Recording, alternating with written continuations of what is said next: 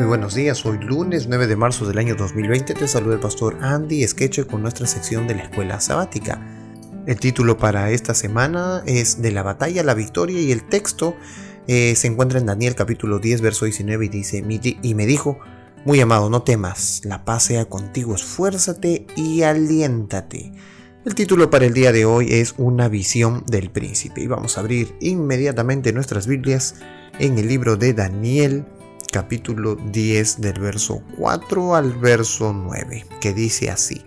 Y el día 24 del mes primero estaba yo a la orilla del gran río Idequel, y alcé mis ojos y miré, y he aquí un varón vestido de lino y ceñido sus lomos de oro de ufaz. Su cuerpo era como de berilo, y su rostro parecía un relámpago, y sus ojos como antorchas de fuego, y sus brazos y sus pies como de color de bronce bruñido, y el sonido de sus palabras como el estruendo de una multitud. Y solo yo, Daniel, vi aquella visión, y no la vieron los hombres que estaban conmigo, sino que se apoderó de ellos un gran temor y huyeron y se escondieron. Quedé pues yo solo y vi esta gran visión y no quedó fuerza en mí. Antes mi fuerza se cambió en desfallecimiento y no tuve vigor alguno.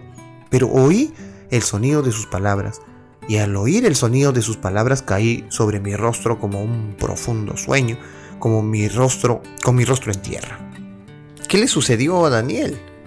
Bueno, cuando Daniel describe su experiencia, nos cuesta imaginar el esplendor abrumador de lo que ve. Esa eh, apariencia humana remite al Hijo del Hombre, representado en la visión del juicio celestial de Daniel 7:13. Su ropa de lino nos recuerda las vestimentas sacerdotales, que lo dice Levítico 16:4, un aspecto que asimila a este personaje con el príncipe de los ejércitos descrito en relación con el santuario celestial de Daniel 8.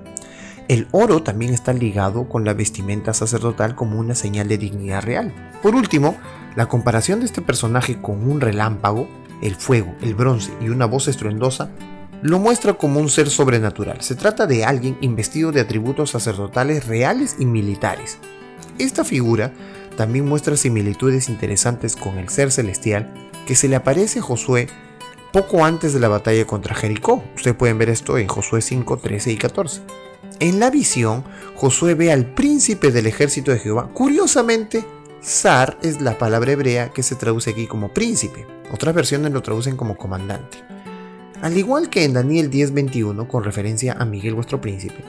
Pero existe un paralelismo mayor entre Daniel y Juan.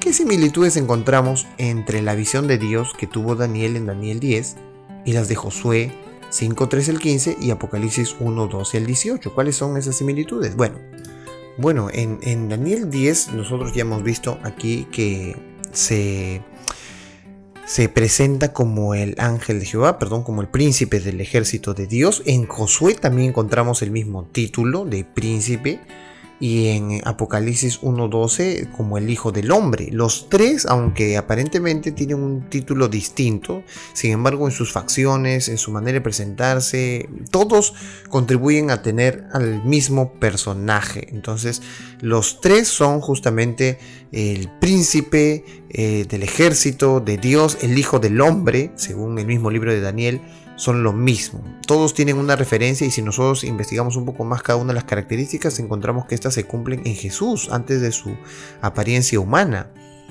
Bueno, según Daniel, los que estaban con él se llenaron de temor y el mismo Daniel cae débil y frágil al suelo. La manifestación de la presencia de Dios simplemente lo abruma. Sin embargo, más allá de sus temores inmediatos, la visión de Daniel muestra que Dios tiene el control de la historia. De hecho, a medida que se desarrolla la visión, veremos que Dios provee a Daniel un resumen de la historia humana desde los tiempos del profeta hasta el establecimiento del reino de Dios. Daniel 11 y 12.